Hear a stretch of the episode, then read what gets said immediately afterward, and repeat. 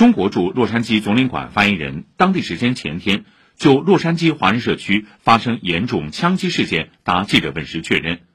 有中国公民在事件中不幸遇难。